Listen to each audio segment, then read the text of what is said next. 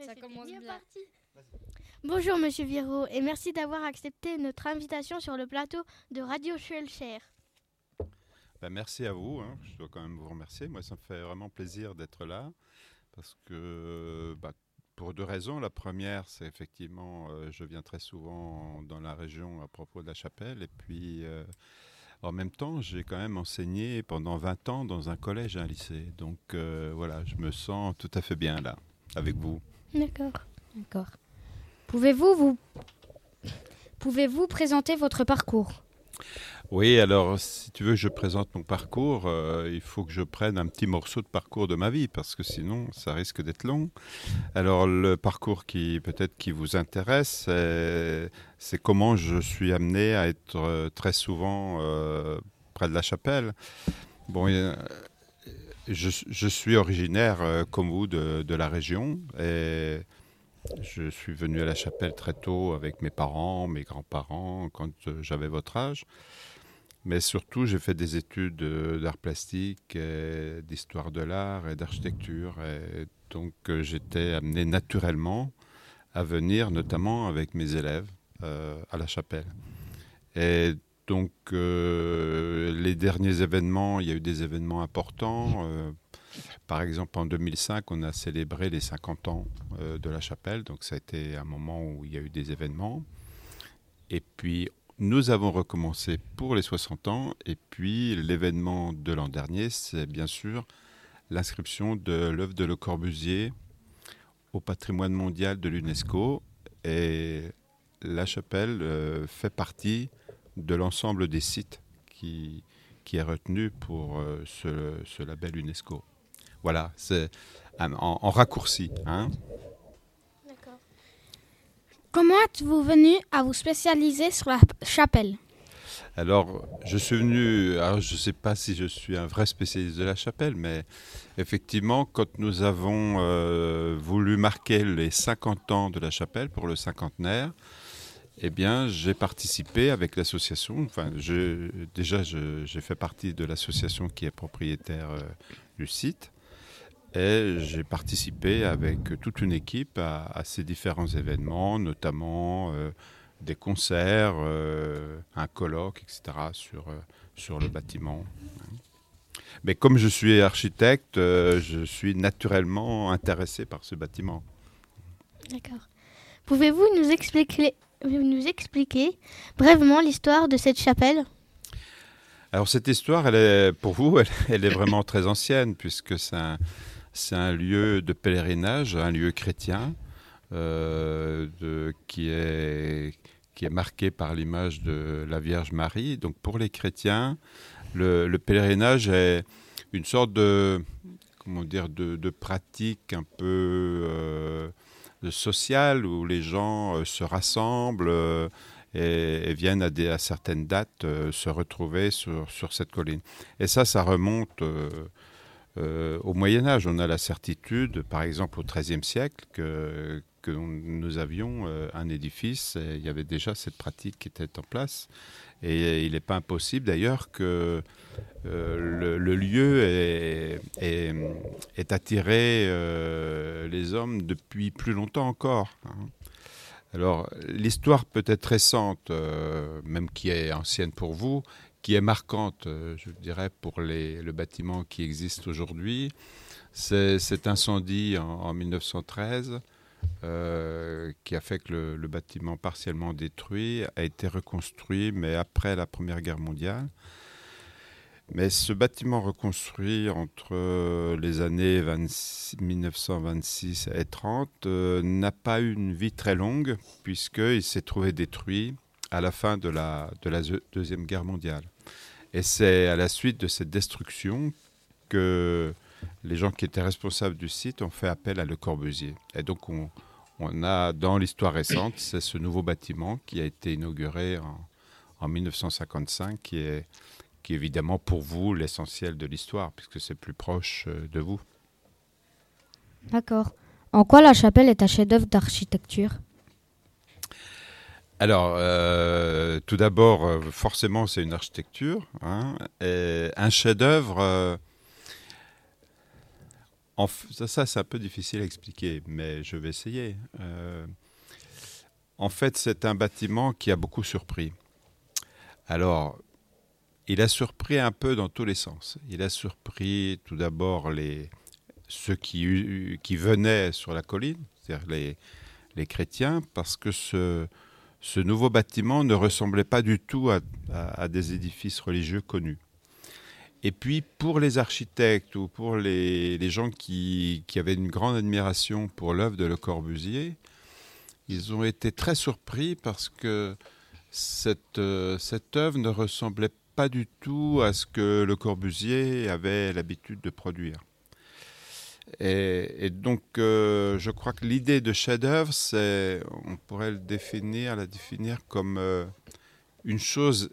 Euh, on utilise le terme de inédit, des choses totalement, une chose totalement nouvelle en architecture. Hein.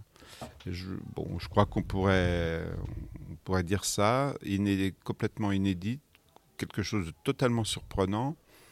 Et, et ce qui en fait une qualité, c'est que, vous voyez, après 60 ans, elle est toujours aussi surprenante. Voilà. Et, c'est ça qui, pour nous, est, on peut dire une, une preuve que c'est un chef-d'œuvre.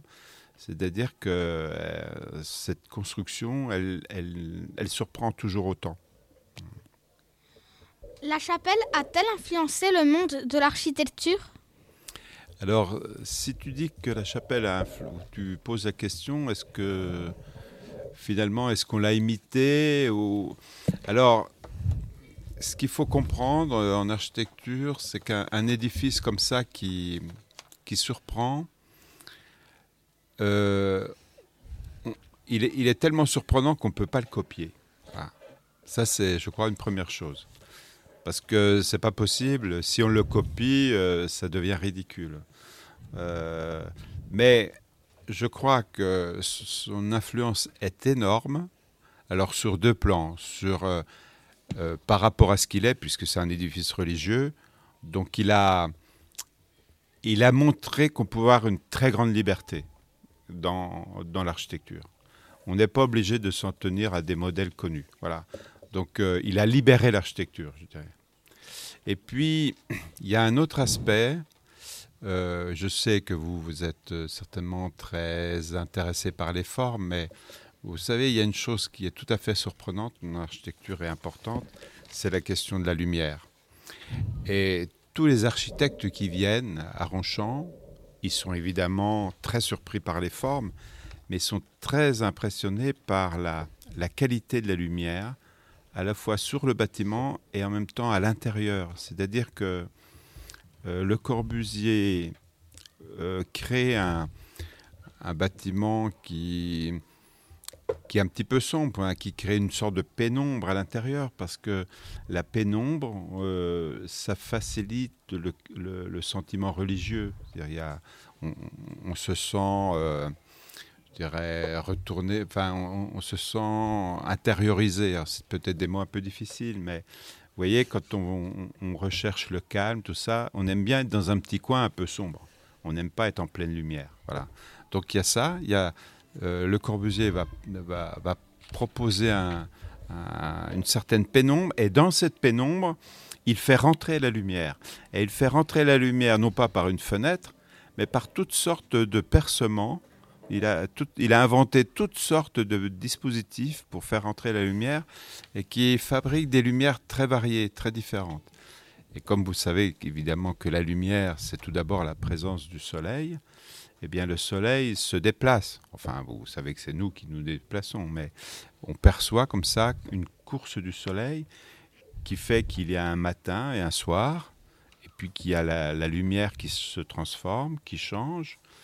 Et, ça, c'est une chose que si vous êtes intéressé par l'architecture, vous verrez, euh, plus tard, vous serez beaucoup plus sensible à des questions comme ça, sur la qualité de la lumière, plus peut-être que par les formes. Et, donc je reviens là pour répondre bien à la question.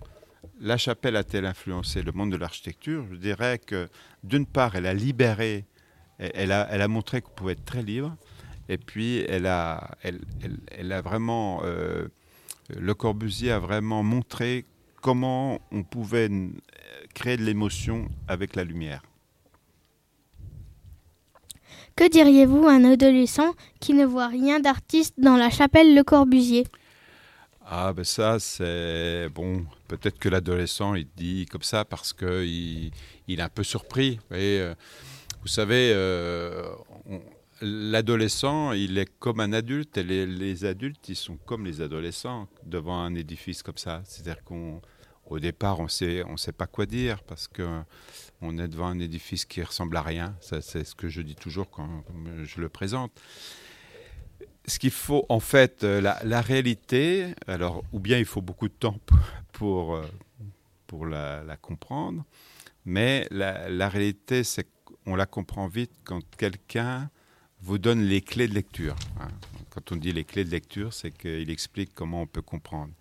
Parce que la réalité, en fait, même si ce bâtiment est très, apparaît comme complexe ou, compliqué, la réalité, c'est que c'est un bâtiment qui est très simple. Euh, ce bâtiment, il est très simple. Il a, il a quatre façades. euh, euh, une fois qu'on connaît son l'usage, donc qui est un usage à la fois religieux, mais il y a un rituel, il y a un rituel social, c'est-à-dire que le pèlerinage, c'est des gens qui se rencontrent, qui se rassemblent. Et ce qu'il faut expliquer, au fond, c'est que l'essentiel de cette chapelle, euh, c'est d'avoir un, on pourrait dire, un, double dispositif. Elle est, elle est double, cette chapelle. Elle est tout d'abord un lieu qui permet le culte euh, catholique, donc c'est un édifice religieux, mais on a un double dispositif dans la mesure où on peut accueillir des milliers de personnes, donc tout se passe à l'extérieur, elle peut accueillir, pour des, groupes plus restreints, ça se passe à l'intérieur. voyez? Alors quand on comprend déjà ça, euh, ça devient plus accessible. hein. Parce que au fond, quand un adolescent dit qu'il voit rien d'artistique, ça veut dire que c'est parce qu'il ne comprend pas le fonctionnement du bâtiment. Euh, donc ça, ça doit lui être expliqué. hein. À quoi sert le bâtiment? Comment, comment il est construit aussi, euh, comment il réagit sous la lumière? Et le rapport au paysage. Et donc, euh, la question artistique, on ne se la pose pas. On dit tout simplement que euh, dans ce lieu, euh, c'est un lieu où on se sent bien, c'est-à-dire que tout, ce que nous en disent les visiteurs, c'est ils trouvent que c'est un lieu extrêmement beau dans le sens où il est dépouillé, où on y découvre le silence, et quand on découvre le silence, il y a, une relation qui se fait avec la nature et avec l'architecture, qui et, tout doucement, comme ça, on rentre dans, dans ce qui constitue l'artistique. hein. Parce que l'artistique, au fond, c'est l'émotion, c'est euh, de se sentir en rapport avec le monde, avec la nature, avec le paysage. C'est ça l'artistique. Euh, et je comprends que la question du mot artistique soit un peu difficile, mais ce que je dirais à un adolescent euh, pour l'artistique, eh je lui dirais, écoute, je vais, je vais te faire une visite du bâtiment, je vais te l'expliquer, je vais t'expliquer comment c'est construit, comment, à quoi ça sert. Et progressivement, on rentre dans une compréhension et, c'est quand on comprend les choses que qu'on y est attaché et qu'elles nous parlent. D'accord. Nous participons à un projet où il s'agit d'imaginer une histoire politique autour de la chapelle. Certains la transforment en scarabée, d'autres en bateau et en tortue, etc. À quoi vous ferait penser la chapelle si vous devriez, si vous deviez inventer une histoire imaginaire? Oui, alors ça, ça m'amuse beaucoup, là, votre, euh, votre comparaison avec des formes des animaux, parce que effectivement, vous êtes très sensible à la forme, parce que c'est c'est la première manière euh, d'appréhender l'architecture, au fond. Et comme ce bâtiment, il ne ressemble pas à, d'autres architectures, il, nous parle par les formes. hein. Alors, euh, effectivement, la, comparaison avec le bateau et la barque, elle est, très fréquente. Euh, bah, le scarabée, pourquoi pas. Enfin, là, là, on sent que vous trouvez des formes massives, parce que ce qui vous frappe, dans ce bâtiment, c'est le côté massif. Euh, parce que vous trouvez que les murs sont épais, parce qu'il y a cette coque en béton. Il y a aussi le matériau, la matière qui, qui, qui vous impressionne, qu'on n'a pas l'habitude de voir dans les autres constructions. Alors moi, concernant l'imaginaire, je dois dire que je suis beaucoup, je suis mauvais par rapport à vous là. Parce que vous savez, quand euh, dans la vie on a appris plein de choses, surtout en architecture, alors on, on, a, le, cerveau qui est un petit peu coincé quoi. Vous, vous êtes beaucoup plus libre. ça, c'est le côté, euh, le côté extrêmement sympathique là, de votre regard sur un, sur un bâtiment comme ça. Moi, je, pour dire, euh, enfin, ce, qui crée, pour moi, ce qui m'émeut toujours dans, dans ce bâtiment, c'est quand même la question de la lumière. Et pour vous, euh, la lumière, c'est un peu difficile parce que, vous voyez, la lumière, c'est quelque chose pour vous d'immatériel, au fond. Hein, il y a un grand architecte américain qui dit pour qu'on puisse voir la lumière, il faut qu'il y ait un mur qui arrête la lumière. Sinon, la, lumière, elle passe. Hein. Euh. Donc, euh, pour révéler la lumière, il faut que la lumière soit frappe une surface. Alors, je dirais que euh, l'imaginaire, pour moi, pourrait partir de là. C'est-à-dire qu'il y y a une lumière, vous voyez, la, cette histoire du temps qui passe. Hein, bon, ça c'est une chose que vous allez découvrir dans la vie, c'est que le c'est que le soleil, enfin ces choses très simples de la nature au fond, elle nous explique qu'il y a un ordre cosmique qui, qui, nous dépasse totalement. Hein. Vous savez, par exemple, le matin, vous avez le soleil qui se lève, il se couche le soir. Mais vous êtes sûr le soir qu'il va revenir le lendemain matin? Personne ne doute de ça. Hein? Donc il y, a, des choses comme ça qui, construisent notre perception du monde. Hein?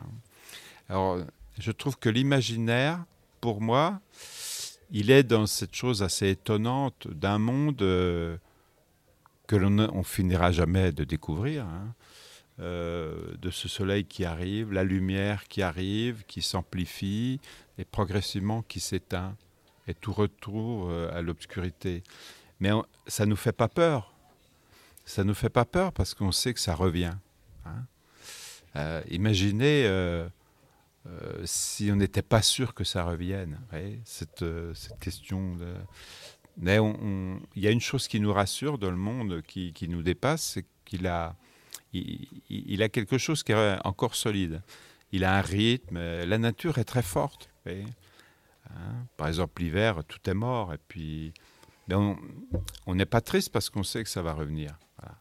Et je trouve que pour moi, c'est ça qui, me touche le plus dans l'imaginaire. Vous, vous êtes frappé par les formes, c'est normal.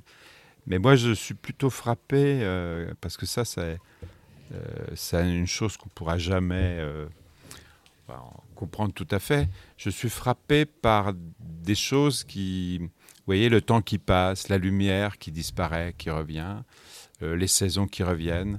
Euh, je suis frappé par des, un rythme, par la nature qui, qui m'accueille au fond, hein, dans, le, dans, le, rapport qu'on peut avoir avec ce monde euh, qui nous entoure.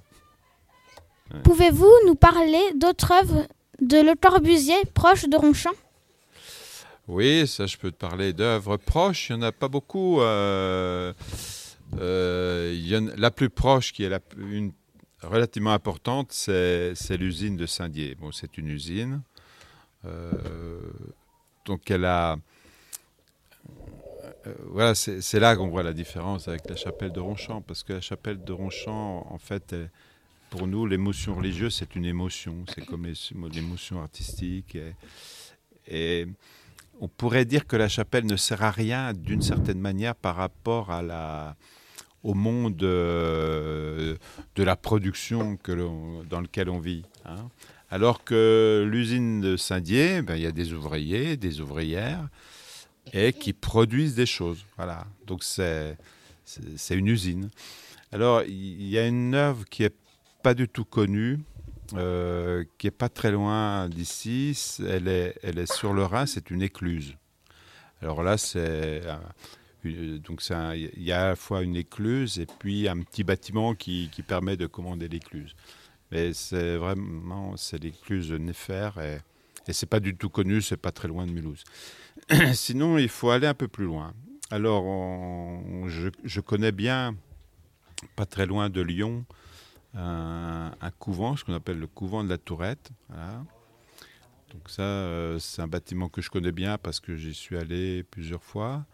Et puis, il y a le centre d'une ville, qui est la, ville de Fermini, à côté de Saint-Étienne, qui, elle, a plusieurs bâtiments.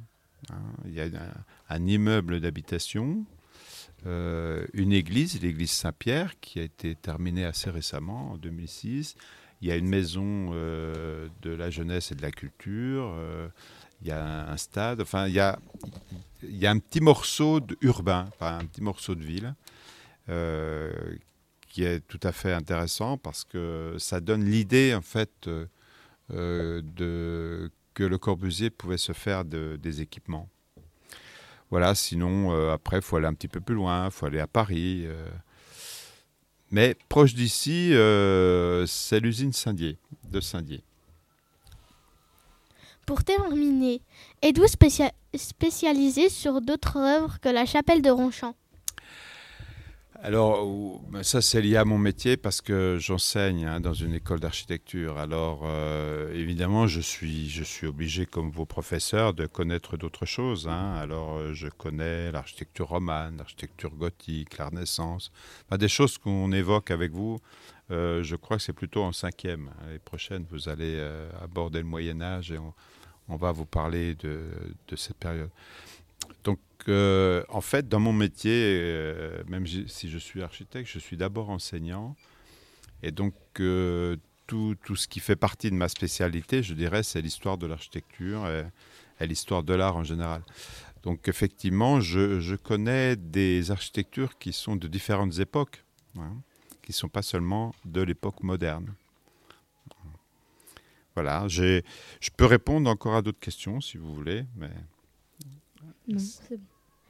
Eh bien, merci d'avoir répondu à nos questions. Au revoir, monsieur Viro. Ben, merci à vous. J'ai j'ai passé un moment très agréable avec vous.